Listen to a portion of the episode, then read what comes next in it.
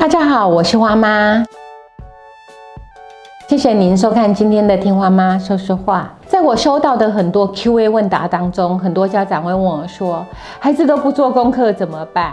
或者是他们常常因为呃叫孩子要马上做功课，然后就起了冲突。我在他们的对话当中听到一个孙旭昌，觉得很有趣。其实孩子讲的第一句话，他们都没有听进去。孩子说的第一句话是“我不要”。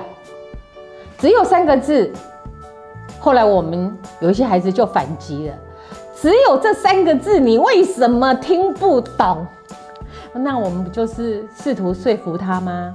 所以，我们常常是带着主观在听话的。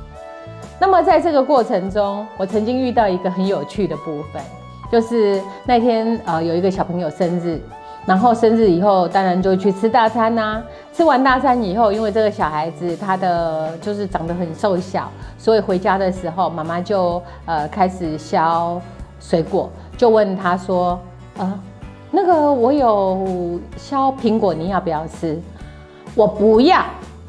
然后那个妈妈没有多久，他又说：“我剥橘子给你，你要不要吃？”就跟你说我不要了，你为什么还在问？然后妈妈说：“那我拿葡萄给你。”第三次，我警告你，这个冲突，我们现在这样听，会不会觉得很有趣？后来这个孩子就跟他的妈妈讲，就说：“我第一次就告诉你说我不要了，你为什么听不懂？这三个字到底是我不要的哪一个字？你听不懂？”那个妈妈就很无奈的讲了一句话，她说：“有一种恶。”叫做妈妈觉得饿，有一种冷叫做妈妈觉得冷。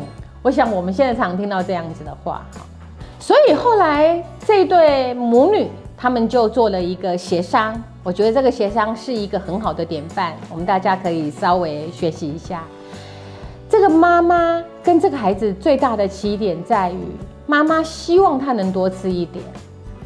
而这个孩子是没有弹性的，因为他的问题是我已经饱了，所以这个孩子的回答不是我不要，而是我吃饱了，我现在吃不下去了。这是他可以跟他沟通的部分，跟妈妈沟通，而不是讲话直接跳到另外一个层次去。这个妈妈也跟这个孩子协商，就是，可是我会忘记呀。那个妈妈觉得饿这件事情常常是会发生的。妈妈觉得冷这件事情，我也会再啰嗦几遍，不然就这样子好了。我们协商以后，我讲到第三遍的时候，你还是提醒我第三次了，不过口气不要那么凶。然后他就说好，果然下次又发生了。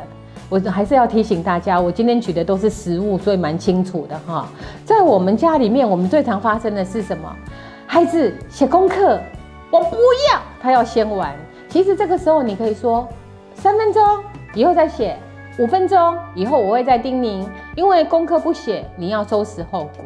我现在再回头来讲刚刚那个女孩的例子，这次是她还是吃饱了，可是她妈妈就希望她多吃一点，她就跟她妈妈讲说：“我不要，我吃饱了，很饱。”妈妈就说。那你要不要吃葡萄？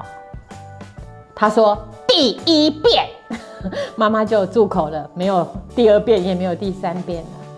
也许有人会觉得这样子的沟通不叫沟通，可是我觉得我还蛮喜欢这样子的例子，因为代表双方都听进去了。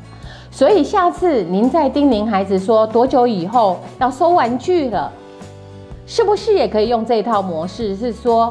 很清楚的跟他讲说，我给你多少时间，你要把玩具收回玩具箱里面，收到干干净净，我们其他人才不会跌倒的程度。当我们彻底的、温柔的、坚定的去执行这件事情，我们的沟通就真的达成了。你听进去了，他也会听进去。今天我就讲到这里，谢谢大家的收看。如果有问题，欢迎您提出来，我们一起解决。谢谢大家。